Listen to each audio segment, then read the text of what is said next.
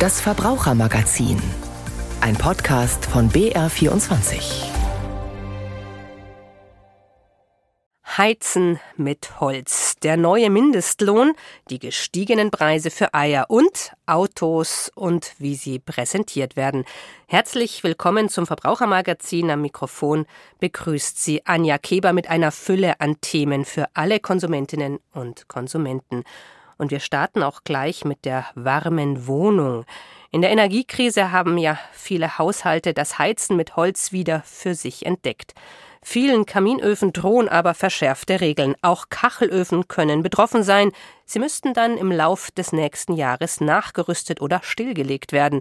Aber es gibt zahlreiche Ausnahmen, wie mein Kollege Felix Linke erklärt.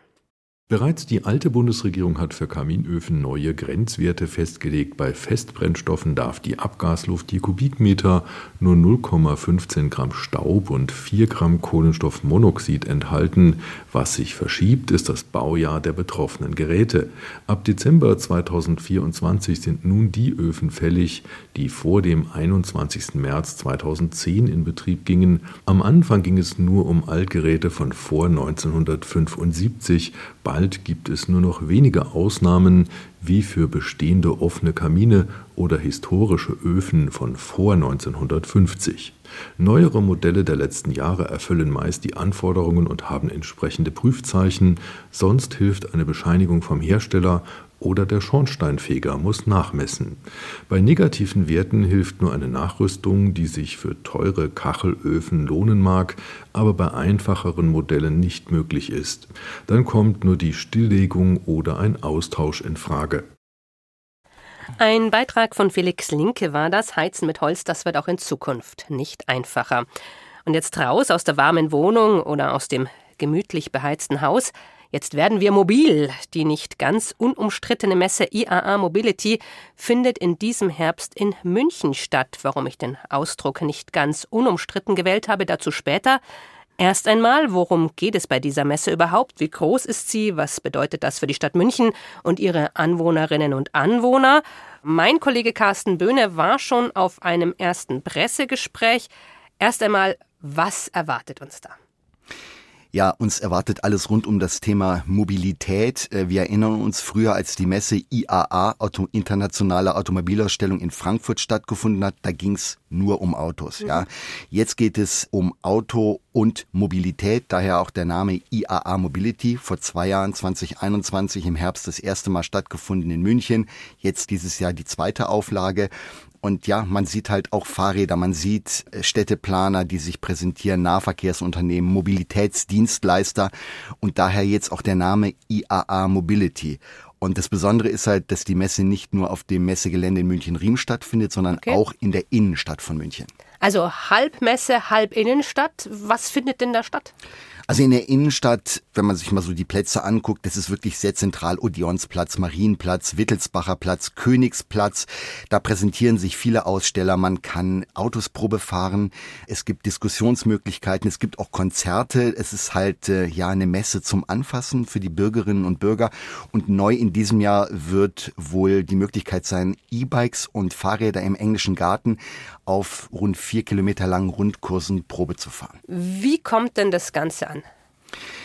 Naja, wenn man mal zurückguckt, 2021 ist es, wie der VDA, also der Verband der Automobilindustrie sagt, sehr gut angekommen. Äh, allein in der Innenstadt rund 300.000 Besucher auf diesen sogenannten Open Spaces. Und in einiges. diesem Jahr, das ist einiges, in diesem Jahr rechnet man äh, mit weitaus mehr, weil es auch keine Corona-Beschränkungen mhm. mehr gibt. Und deswegen ähm, ja, wird da halt noch einiges dazukommen wahrscheinlich. Es gab allerdings auch Kritik vor zwei Jahren. Da war erstmal der Vorwurf, dass die Autohersteller zu präsent sind, sich da halt wirklich äh, breit präsentieren in der Innenstadt. Aber der VDA sagt, ja, so eine Messe ohne Autos geht's halt nicht bei so einer Automesse Veranstaltung. Ohne Auto? Automesse ohne Autos, genau. Und ja, man hat auch gesagt, 300.000 Besucher sprechen für sich. Also es kommt an bei den Leuten. Und was auch ein bisschen für Kritik gesorgt hat, äh, waren Umleitungen und Einschränkungen für die Anwohner. Da will man aber in diesem Jahr besser informieren, äh, hat mir Jürgen Mindel gesagt, der Geschäftsführer des Verbandes der Automobilindustrie. Wir haben äh, mitgenommen sozusagen, dass wir auch ganz, ganz viele Aufklärungen im Vorfeld betreiben müssen, sozusagen, dass wir das für die Anwohnerinnen und Anwohner in München äh, darüber informieren müssen, was kommt auf sie zu, was, was heißt es eigentlich, wenn eine IAA mit ihren ganzen Aufbauzeiten in eine Stadt kommt, was heißt das für Verkehrsplanung, für Verkehrslenkung. Ähm, das ist, glaube ich, das Allerwichtigste, dass wir noch mehr darüber informieren, sozusagen, welche Auswirkungen wird eine IAA haben.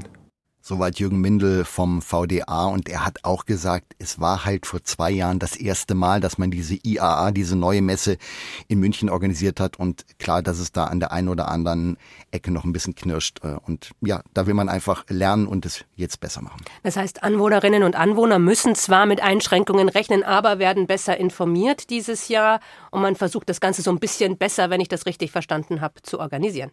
So ist es. Okay, jetzt haben wir mal äh, besprochen, was man in der Innenstadt alles sehen und ausprobieren und hören kann. Was bleibt denn da überhaupt noch fürs Messegelände übrig? Da bleibt einiges übrig. Vielleicht noch ganz kurz. Äh, es soll dieses Jahr wirklich diese Unterteilung geben zwischen breitem Publikum Innenstadt mhm. und Fachbesucher Messe. Das macht man dadurch, dass man in der Innenstadt alles kostenfrei macht und die Messe dann halt den Besuch kostenpflichtig. So möchte man einfach diese beiden Gruppen ein bisschen trennen. Ja, auf dem Messegelände, da äh, präsentieren sich natürlich wieder die führenden Autohersteller. Audi ist da, BMW, aber auch ein äh, chinesischer Hersteller wie BYD. Die großen Zulieferer sind natürlich da, Bosch, Brose, Continental, aber auch kleine, also Existenzgründer zeigen ihre Neuheiten. Bis zu 100 können sich da anmelden oder präsentieren und äh, aktuell gibt es schon über 80 Anmeldungen äh, von Start-ups aus aller Welt. Jetzt ist es ja so, dass die Automobilbranche gut verdient. Die Schäden für die Umwelt durch den CO2-Ausstoß, der sowohl bei der Produktion als auch beim Fahren entsteht, diese Schäden trägt und bezahlt die Gesellschaft. Gibt es denn jetzt ein Umdenken in der Branche? Was tut die für den Klimaschutz? Wird da was Spezielles präsentiert im Herbst? Also natürlich Nachhaltigkeit und Klimaschutz spielt eine große Rolle. Und ähm, ich denke mal zurück an die letzte IAA 2021, da standen ganz klar die E-Autos im Vordergrund. Also die Verbrenner musste man schon äh, fast suchen. Okay. Äh, klar, man äh, ist mitten in der Transformation der Automobilindustrie vom Verbrenner hin zur Elektromobilität und das wird auch dieses Jahr wieder der Fall sein, dass natürlich die ähm, Firmen halt ihre E-Autos und äh, die Konzepte in der Richtung halt ähm, ja in den Vordergrund stellen und auch präsentieren, weil das einfach die Zukunft ist. Und ich habe ja schon erwähnt, dass auch viele, viele Mobilitätsteilnehmer bei der Messe sind. Also es sind auch Stromversorger da, Städteplaner, Mobilitätsdienstleister. Die Frage, wie kann man verschiedene Mobilitätsarten miteinander sinnvoll verknüpfen. Und bei der Messe heißt es, man will Partnerschaften zeigen und auch Kontakte knüpfen. Und deswegen Nachhaltigkeit und Elektromobilität ähm, halt wirklich eine große Rolle auf der IAA. Das heißt, es setzt bereits eine Art Umdenken ein. Allerdings ist es jetzt vielen Umweltschützern und Umweltexpertinnen gar noch nicht genug. Wird denn wieder mit Protesten gerechnet, so wie damals vor zwei Jahren? Also ich gehe mal schwer davon aus, dass es Proteste geben wird. Du hast es angesprochen vor zwei Jahren, ähm, obwohl es keine reine Automesse mehr ist, sondern eine Mobilitätsmesse, mhm. gab es halt Aktionen. Ja, Aktivisten haben sich äh, von Autobahnbrücken abgeseilt und den Verkehr rund um München lahmgelegt. Und jetzt muss man sich mal überlegen, äh, die Klimakleber, ich glaube, den Ausdruck, den gab es damals noch nicht. Mhm. Ähm, also das hat ja jetzt nochmal eine ganz neue Dimension bekommen. Und ich gehe davon aus, dass der Protest dieses Jahr zunimmt. Der VDA bleibt aber mit dem Blick auf die äh, zu erwartenden Aktionen entspannt. Jürgen Mindel hat mir gesagt, in einer demokratischen Gesellschaft sei Protest eine absolut legitime Form und er vertraue darauf, dass man sich hier an die gesetzlichen Regelungen halten werde. Es wird auf jeden Fall spannend, wie das dann äh, konkret aussieht, äh, was es da für eine, ich sag mal, Begleitmusik gibt im September. Eine Frage noch bleibt. Äh, wann wird diese Messe genau stattfinden? Wann auf der Messe? Wann in der Innenstadt oder überschneidet sich das? Wie läuft das? Also los geht's am 5. September. Eröffnet wird die äh, Messe übrigens von äh, unserem Bundeskanzler Olaf Scholz. Und äh, sie findet dann vom 5. bis zum 8. September auf dem Messegelände in München-Riem statt, mhm. äh, also dieser Fachteil. Und in der Innenstadt bis zum 10. September, das ist dann halt äh, bis zum Sonntag, sprich in der Innenstadt, äh, ja, dann einfach zwei Tage länger. Und nochmal zusammengefasst, auf der Messe kostet's Geld, in der Innenstadt kostenfrei. So ist es. Vielen Dank, Carsten Böhne. Vielen Dank für die Informationen rund um die IAA Mobility, die im Herbst in München stattfinden wird. Seit dem 1. Oktober vergangenen Jahres liegt der Mindestlohn bei 12 Euro. Eine sprunghafte Erhöhung von vormals gut 10 Euro. Wie lautet die Bilanz ein halbes Jahr später? Was sagen die Arbeitgeber, Mindestlohnbezieher und die sonstigen Beschäftigten? Mein Kollege Alexander Ahnö hat eine Gärtnerei in Poing bei Ebersberg besucht. Draußen auf den Gemüsefeldern der Gärtnerei Böck in Poing bei Ebersberg ist es noch kalt und ruhig.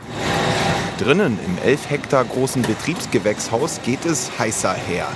Erde von A nach B transportieren, Töpfe befüllen, umpflanzen. Gesprochen wird Deutsch, Polnisch, aber vor allem Rumänisch. Die Anweisungen kommen meistens von einer Frau. Sie verrät nur ihren Vornamen. Dana. Dana kommt aus dem nordrumänischen Suceava und arbeitet schon mehrere Saisons hier in Poing. Vier Jahre. In Kontakt mit der deutschen Sprache kommt sie selten. Diese Saison bekommt Dana und alle anderen Saisonarbeiter erstmals 12 Euro Mindestlohn. Sehr gut. Denn das ist mittlerweile das dreieinhalbfache des rumänischen Mindestlohns. Dafür kommen Dana und ihre Landsleute für mindestens sechs Wochen, manchmal ein halbes Jahr lang zum Arbeiten nach Poing. Ja, normal. Drei Wände weiter das ruhig gelegene Büro von Betriebseigentümer Florian Böck. Er muss die 12 Euro seit Oktober bezahlen. Ich bin eine GEA-Lohnerhöhung. Nur dafür müsste der Lebensmittelpreis auch mit den erhöhten Lohnkosten Schritt halten. Wir kämen vor fünf Jahren von 7 Euro her.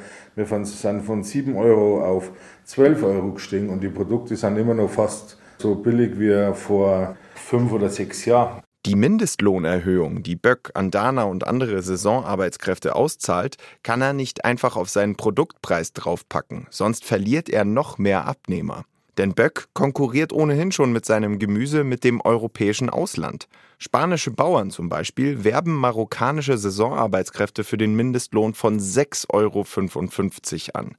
Das macht die Ware natürlich günstiger als in Deutschland. Und es war letztes Jahr in der Erdbeersaison war ja extremst zum Sehen, dass er der Lebensmitteleinzelhandel ausländische Ware bezogen hat und keine einheimische Ware genommen hat. Spargelbetriebe, Erdbeerbetriebe, die haben ja richtig große Probleme gehabt, ihre Ware zum Absetzen. Da nimmt Florian Böck aber auch die Verbraucher in die Pflicht. Der Endkunde sagt sofort, warum darf eigentlich ein Rucola 70 Cent kosten? Da liegt doch beim Discounter für 50 Cent drin. Die haben die Preise alle im Kopf und sagen, das muss billig, billig, billig sein. Und das ist unverständlich für mich. Unverständlich. Damit kein Rattenrennen um die niedrigsten Löhne entsteht, fordern einige Ökonomen einen europäischen Mindestlohn. Florian Böck. Ja, war auf alle Fälle sinnvoll. Zurück ins Gewächshaus, in den hausinternen Online-Shop. Hier sortiert Nicole Riederer mit zwei Kolleginnen die Ware zum Versand vor. Das ist auch nicht einfach. Also man muss da wirklich auch gucken, schauen von der Menge. Sie schaut auf den Bestellzettel und hakt die Lebensmittel ab. Wir arbeiten ja viel mit verschiedenen Zahlen, also da kommt man schon gerne mal durcheinander. Das kann schon mal passieren, ne? Nach der hundertsten Kisten, alles wiegt ein bisschen anders, gell? Nicole Riederer bekommt mehr als Mindestlohn. Seit letztes Jahr habe ich 15 äh, Euro Stundenlohn. Heißt, die Mindestlohnerhöhung hatte keine Auswirkungen auf ihr Gehalt. Oder doch? Konnte sie vielleicht dadurch leichter eine eigene Lohnerhöhung bewirken? Ja, ich denke mal, man kann einfach äh, darüber sprechen und sagen, du, pass auf, wie schaut's aus? Das wäre jetzt das, was ich mir ungefähr vorstelle. Und man kann ja einfach darüber sprechen und da findet man schon irgendwie eine Lösung. Verschiebt also der erhöhte Mindestlohn die Verhandlungsbasis zugunsten einiger Arbeitnehmer? So erlebt es Gärtnereieigentümer Florian Böck. Jetzt sagt natürlich einer, der wo 12, 13, 14 Euro bei uns verdient haben, sagt er, hallo, jetzt passt irgendwas nicht mehr. Wir brauchen auch mehr Geld. Jetzt kriegt der, wo für zwei Monate kommt, genauso viel Geld, wie wir schon gehabt haben oder vielleicht fast so ähnlich. Ich möchte auch mehr haben. Und das kostet uns gerade im Moment eigentlich das richtig viele Geld, weil ja irgendwo eine soziale Gerechtigkeit da sein muss oder eine Hierarchie im Betrieb da sein muss. Für Florian Böck bedeuten die Lohnerhöhungen mehr Preisdruck. Für Nicole Riederer, dass sie ihrer Familie auch etwas bieten kann. Wir haben ein zehnjähriges Kind und man fährt halt doch mal ein, zwei Mal in Urlaub im Jahr und das mal halt nicht für ein, zwei Tage, sondern doch mal länger ne? und auch vielleicht auch mal ein bisschen weiter weg. Aber das ist schon drin, also das passt. Vielleicht gibt's schon zu Ostern einen Familienausflug. Die Festangestellten bekommen an Karfreitag frei. Dana und die Saisonarbeiter werden da noch im Betrieb sein. Sie arbeiten meistens 47 Stunden pro Woche. So richtig ruhig wird es die nächsten Monate im Gewächshaus der Gärtnerei Böck also nicht. Ein Beitrag von Alexander Arnöver. Das und damit kommen wir zu den Verbrauchernachrichten, die meine Kollegin Ruth Petschanik zusammengestellt hat. Erstes Thema Ärger mit der Bahn. Kenne ich jetzt persönlich gut. Erst neulich habe ich wieder einiges erstattet bekommen, weil mein Zug, sage und schreibe, ein Dreiviertelstunden Verspätung hatte. Und in der Tat, im vergangenen Jahr hat die Deutsche Bahn an ihre Kunden eine Rekordsumme an Entschädigungen zahlen müssen. So ist es, vor allem weil sich Verspätungen gehäuft haben. Laut Wirtschaftsmagazin Kapital waren das 2022 Erstattungen von knapp 93 Millionen Euro. Diese lagen damit zweieinhalb Mal so hoch wie im Jahr zuvor. Hier wurden 38 Millionen Euro ausbezahlt. Okay, das ist eine riesige Summe. Wie viele Menschen haben denn da jetzt eine Erstattung bekommen? Insgesamt 3,4 Millionen Menschen, so viele wie noch nie. 3,8 Millionen Fälle hat die Bahn 2022 nach eigenen Angaben insgesamt bearbeitet. Hauptgrund für die Rekordzahlen ist das überlastete und marode Schienennetz, auf dem immer häufiger zu Störungen und Ausfällen kommt. So lag die Pünktlichkeitsrate im Fernverkehr im vergangenen Jahr bei nur 65 Prozent. Okay, also im Moment wird ja darüber diskutiert, welche Rechte Bahnkunden bei Verspätungen haben sollen. Neue EU-Fahrgastrechte schränken ja ab Juni mögliche Ansprüche ein. Genau so ist es. Nach einer EU-Verordnung sollen die Ansprüche von Bahnreisenden teilweise deutlich eingeschränkt werden. Ähnlich wie beim Flugverkehr empfangen dann Entschädigungsansprüche bei außergewöhnlichen Umständen. Bei Extremwetter oder großen Naturkatastrophen müsste die Bahn dann künftig nicht mehr zahlen. Aber auch wenn Personen auf den Gleisen die Weiterfahrt verhindert oder Kabel gekappt werden, wäre die Bahn also nicht mehr in der Pflicht. Also diese neuen EU-Fahrgastrechte Fahrgastrechte treten dann im Juni in Kraft. Bahnintern wird aber bereits an einer großzügigen Kulanzregelung, so heißt es, gearbeitet. Man wolle den Kunden nicht noch mehr zumuten. Von der Bahn kommen wir dann zu den Stromversorgern, insbesondere zu E.ON. Und hier sorgen neue Tarife bei Kunden für Entrüstung. Ja, das stimmt. Also es gibt im Moment nämlich bei E.ON eine Vervierfachung der Preise und fragwürdige Preisklauseln. Das entzündet die Kunden, die sind richtig sauer.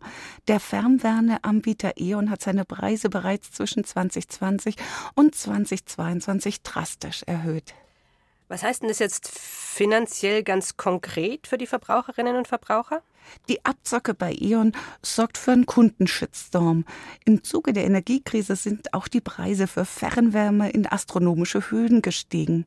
Das betrifft jetzt Millionen Haushalte in Deutschland. Diese sehen sich laut Verbraucherschützern völlig überzogenen Kosten ausgesetzt. So drohen E.ON-Kunden mit einem Jahresverbrauch von 15.000 Kilowattstunden drastische Nachzahlungen von bis zu 3.000 Euro. Okay, da sprechen wir jetzt von richtig, richtig hohen Beträgen.